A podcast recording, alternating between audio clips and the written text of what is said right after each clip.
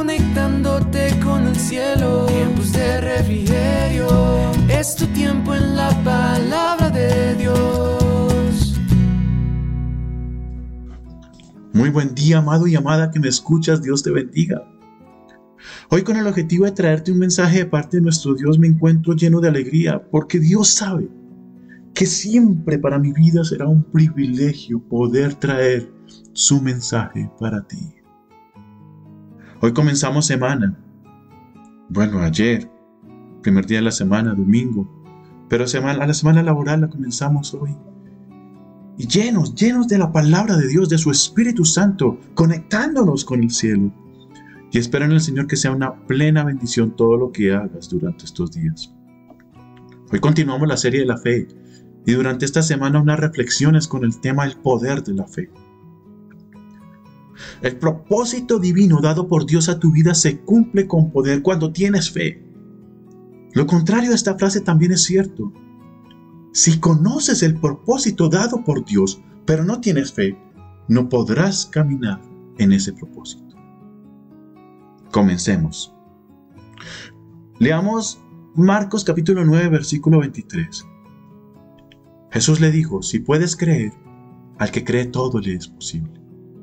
E inmediatamente el padre del muchacho clamó y dijo, creo, ayuda a mi incredulidad.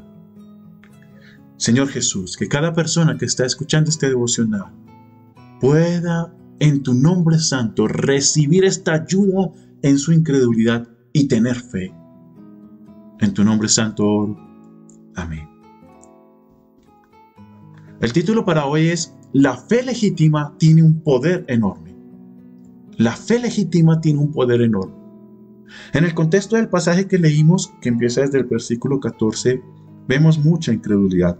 Los discípulos orando por este muchacho, las personas alrededor, el padre que los llevó allí tenía algo de fe, pero, pero en realidad estaba lleno de incredulidad. Él mismo lo admitió.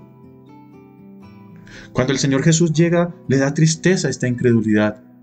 Pero al hombre le dice, si puedes creer, al que cree todo le es posible. El padre del muchacho dice con toda sinceridad y con una fe genuina, sí yo creo, ayúdame, ayúdame mi incredulidad. Y aquí se parte el círculo vicioso de la incredulidad y se entra en la fe. Y la evidencia de esa fe es un evento de libertad, de liberación de demonios. Aquí hay una fe legítima, una fe transparente, que necesita ser ayudada. ¿Que puede lograr una fe legítima? Cuando se libera este poder enorme, vemos libertad de demonios. Pero no solamente eso. En Lucas 7:50 vemos a una mujer arrepentida delante del Señor derramando su perfume, sus lágrimas ante el Señor arrepentida. Y el Señor le dice, tu fe te ha salvado, ve en paz. Entonces aquí podemos poder de libertad, de liberación de demonios, tenemos poder de salvación. Esta mujer derramó el perfume y obtuvo poder de salvación porque lo hizo con fe.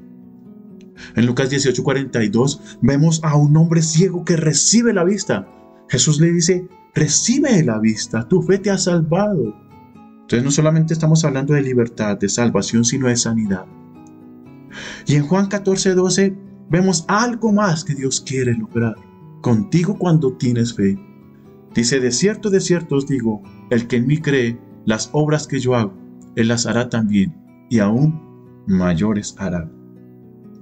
Mira, aquí hay un ejemplo poderoso en Esteban. En Hechos 6.8 él hacía prodigios, señales, milagros, porque creyó.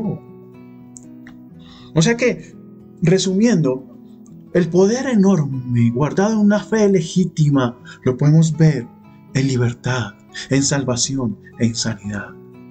Pero también Él lo hace, te da libertad, te da salvación y sanidad, porque quiere que tú lleves esa fe a otros que otros vean esa fe, que otros puedan crecer en fe. Eres siervo de Dios, llamado a llevar esta fe a otros.